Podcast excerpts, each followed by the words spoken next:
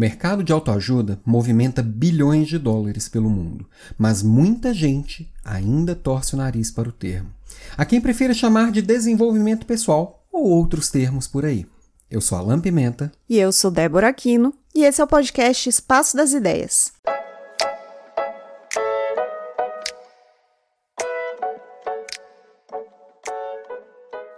Eu ainda tenho dificuldade na hora de escolher bons livros na seção autoajuda. Alguns me surpreendem muito, eu aprendo muita coisa, me fazem pensar.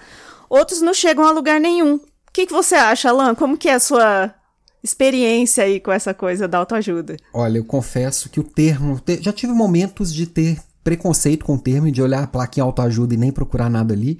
Hoje em dia eu confesso que eu tenho ainda preconceito com alguns autores, mas parando para refletir, Acho que minha, minha, meu preconceito é com a venda de milagres, vamos dizer assim, aquelas pessoas que vendem soluções muito fáceis, aquelas fórmulas prontas, que as coisas rápidas, fique rico com, com 10 lições, ou mude a sua vida em dois dias, coisas do tipo. Aí eu tenho bastante dificuldade e preconceito, né? Eu já tive vergonha de ser vista na sessão autoajuda. É. Perdi muita coisa por isso. Quando você me conheceu, você ficou assustado com o tanto de livro de autoajuda que eu tinha, né? Na época eu só lia filosofia, sobre literatura, né? E a gente tem aquela ideia assim, não, filosofia superior e tal. E perdi muita coisa.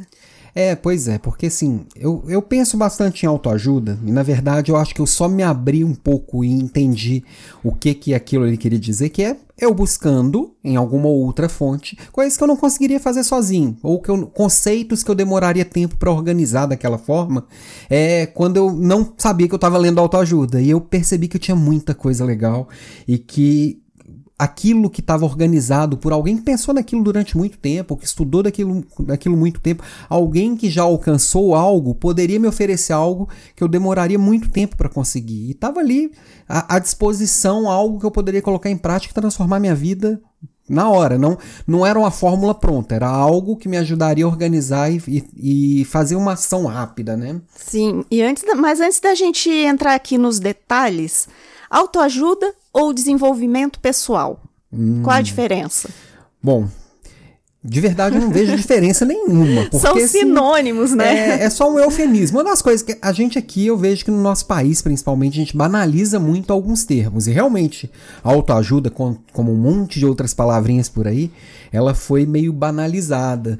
Mas é basicamente. Virou um clichê, assim, e gerou esse tipo de preconceito. Sim, exatamente por causa dessas vendas rápidas de fórmulas mágicas, né? Então, quando pensa em autoajuda, já pensa naquela pessoa sorridente que provavelmente o que, que ela fez? Só escrever aquilo que ela tá. Fique rico vendendo o que eu estou ensinando a vender, não uhum. mais do que isso. E então ficou meio banalizado mas no fundo é a mesma coisa. Você vai ter acesso a um conteúdo que pode ser. A gente fala muito de livro, né? Acho que está muito focado em livro aqui.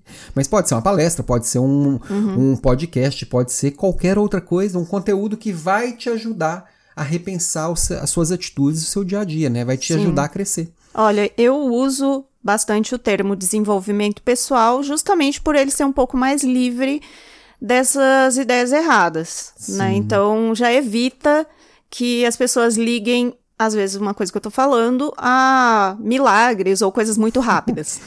E, mas quando você pensa assim em desenvolvimento pessoal, é algo que eu vou ler, que vai me fazer mudar. Aí eu te pergunto, Débora, você que adora e é apaixonada por filosofia. Filosofia é autoajuda? Vai ter filósofo querendo me matar aqui com a pergunta. É, eu também. Na verdade é, né? Também. Na verdade é, porque todo questionamento filosófico é, é uma reflexão né? É uma reflexão sobre alguma coisa que não se tem resposta.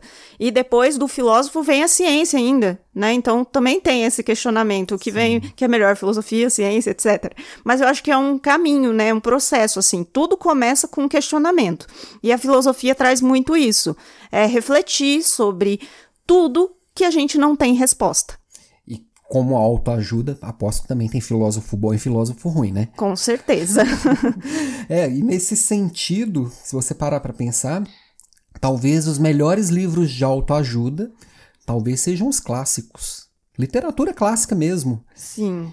Olha, eu tive uma experiência numa época que eu participei de um clube de leitura que era só literatura mesmo, é, literatura internacional e brasileira também.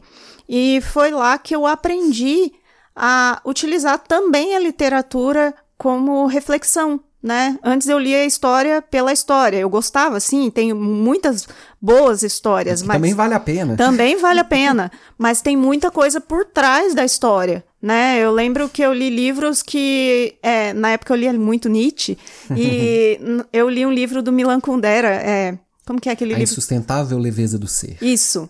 E totalmente, ele fala muito assim do eterno retorno, do Nietzsche, etc. E era uma história. Então a literatura também pode te ajudar em muita coisa. É, eu acho que o melhor livro de autoajuda. Inclusive, eu fiz um podcast há um, um ano atrás falando sobre autoajuda, que eu citei lá, eu, eu dei algumas sugestões lá no Papo de Líder, que eu, uma das minhas sugestões era um clássico. Para mim, o meu melhor livro de autoajuda até hoje é do Oscar Wilde, O Retrato de Dorian Gray. E é uma história bem legal que você pode ler só pela história. Uhum. Agora, se você for aprofundar na personalidade de cada um dos personagens e o que está construído ali, os diálogos, é uma baita transformação que pode fazer na sua Sim. vida, né? Eu acho que é, os livros que vão estar tá ali na seção desenvolvimento pessoal ou autoajuda, eles são mais diretos ao ponto, né? Então, uhum. eles ajudam, eles trazem provocações um pouco mais é, abertas, mais claras mesmo sobre várias coisas. E para quem está parado, eu acho que não tem nada melhor, né, do que alguém fazer ali uma pergunta que vai direto na sua ferida. Verdade, verdade. E porque muitas vezes as respostas que você está dando volta em volta de si mesmo para encontrar, alguém já apanhou daquela pergunta e vai trazê-la de, de, forma organizada. Uhum. É óbvio que nem, que nem sempre, ou quase nunca, aquele livro vai dar a resposta exata para você.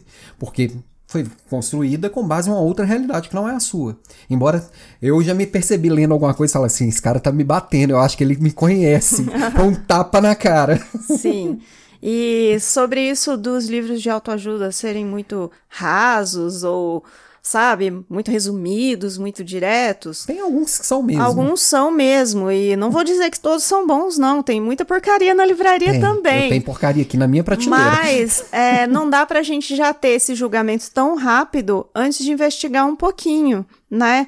Por exemplo, eu gosto muito dos livros do professor Cortella. Uhum. E, para quem conhece ele, já ouviu ele, é, ele não. Ele tem muito mais do que aqueles livros, né? Ele é um excelente professor, eu já tive aula com ele. Para poucos, hein? É. E é muito bom mesmo assim. Só que ele escolheu escrever livros acessíveis para atingir mais pessoas. Então as reflexões são profundas, são ótimas, só que numa linguagem bem acessível que qualquer pessoa consegue ler. E ser tocado de alguma forma pelo que ele escreve. Então, é, só que no caso do professor Cortella, o Brasil inteiro conhece, então a gente sabe disso, mas aí quando a gente pega um autor é, estrangeiro, que você não tem esse conhecimento, não conhece ele mais do que o livro, às vezes você pode perder de ter um conteúdo excelente e depois ir atrás da pessoa, se aprofundar um pouco mais no que ela tem a oferecer, simplesmente por um preconceito. Sim, e às vezes a gente também não entende profundidade, né? Às vezes, mesmo o livro do Cortella, para alguém que está passando por um momento, vai ler e entender uma coisa, para uhum. outro que tem uma, uma capacidade cognitiva diferente, maior ou menor, vai ler e vai entender outra coisa. Quando a pessoa quando o escritor, vamos pegar o Cortella como exemplo, ele tem uma profundidade muito grande, mas ele tem a sabedoria, e isso para mim é muita sabedoria, de Exatamente. saber como deixar aquilo acessível e não querer se provar o cara que tem muita profundidade. É, na verdade, isso é o melhor do professor, né? Exato. E aí ele vai colocar ali tempero, um tempero de uma forma que ele vai ser percebido de forma diferente por pessoas diferentes. Quem tem profundidade vai entender Uhum. Algumas coisas ali que quem não tem essa profundidade ainda não vai perceber. E, Mas exemplo, vai aproveitar. Vai aproveitar. Tem, li tem livros que eu já li em diferentes momentos da vida que foram livros completamente diferentes, mas eram o mesmo livro. Só que em um momento eu tava com uma, com uma complexidade cognitiva menor, eu não tinha tanta profundidade quanto agora, eu não tinha tanta vivência de mundo, eu percebi algumas coisas. E agora, em outro momento de vida, eu leio o mesmo livro e percebo coisas que, assim, pô, isso que estava na minha frente eu não percebi. É, eu te falei esses dias, eu tô querendo ler pela terceira vez o livro Visão Integral, Sim. do Ken Wilber. Assim, eu li a primeira vez, foi excelente. Aí, quando eu li a segunda vez, acho que uns dois anos depois, foi totalmente diferente e agora eu tô querendo ler ele de novo. É, eu já li ele algumas vezes e cada vez é um soco no estômago porque eu entendo algo que parecia antes que assim, ah, ok, próximo. Uhum. E, e não, e tudo faz muito sentido. É um livro muito simples. A pessoa pode ler em um dia. Sim. Mas pode demorar um ano para ler. E como que a gente pode fazer, então, para evitar algumas coisas, assim, na hora de escolher? Como você escolhe quando você vai lá na sessão de autoajuda? Você vai vão te, Olha... ser fotografada na sessão de autoajuda. Como você está buscando algo ali? Olha, geralmente eu já ouvi falar alguma coisa do livro. Eu já ouvi alguém que eu admiro falando sobre determinado livro. Aí quando eu vou na sessão autoajuda e eu vejo o título assim de longe, uhum. eu já vou lá dar uma olhadinha para ver do que se trata. Uhum. Mas geralmente tem essa curadoria antes de pessoas que eu admiro né, e que já falaram alguma coisa sobre o livro. Então, por isso eu acho legal sim você sempre seguir assim e ver o que pessoas é, que você admira bastante estão fazendo, estão lendo, que elas vão dar boas dicas. Interessante, eu também uso bastante, eu gosto muito disso. E o próprio livro, às vezes, é um bom indicador, né? Você tem o autor e lá no final tem as, os autores foram referências para ele. Você gostou de um, vai atrás. Sim. Que inclusive eu, eu listei aqui três errinhos, na verdade, assim, o meu jeito de escolher, eu tomo cuidado com essas três, três erros que eu vejo muita gente que busca livros de desenvolvimento pessoal cometem e que eu tomo bastante cuidado com eles, né? Um deles é, é, tem a ver com isso que eu tô falando. Um é buscar se desafiar cognitivamente, que é o quê?